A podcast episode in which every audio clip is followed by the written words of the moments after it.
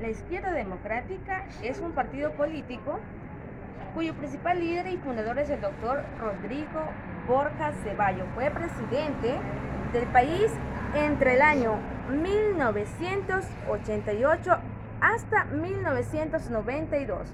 Fue la época en que llegó a ser las fuerzas políticas más importantes del Ecuador durante la primera mitad de los años 90 en el Partido Político Socialista Demócrata Ecuatoriano, centro izquierda, se ha mantenido en el pasar de los años y en este momento contamos con la presencia del licenciado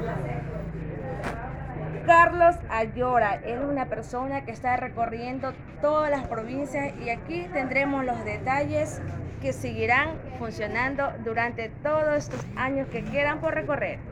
Bueno, muy amable, gracias, muy buenas tardes. Eh, sí, Izquierda Democrática eh, tiene uno de los partidos más antiguos del país.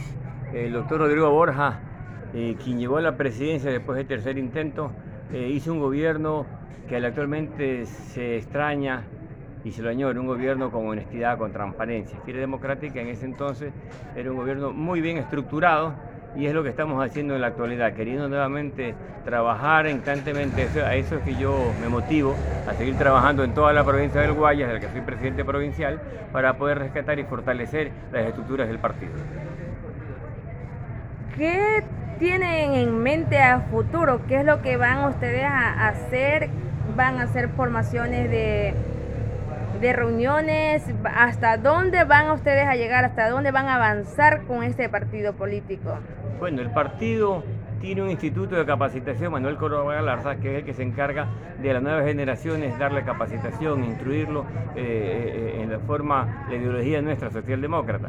Eh, de ahí el partido lo que tiene con miras es para el 2023 captar la mayor cantidad de alcaldías y prefecturas, concejales, y, y para el 2025 llevar al ingeniero Javier Herbas a la presidencia de la República.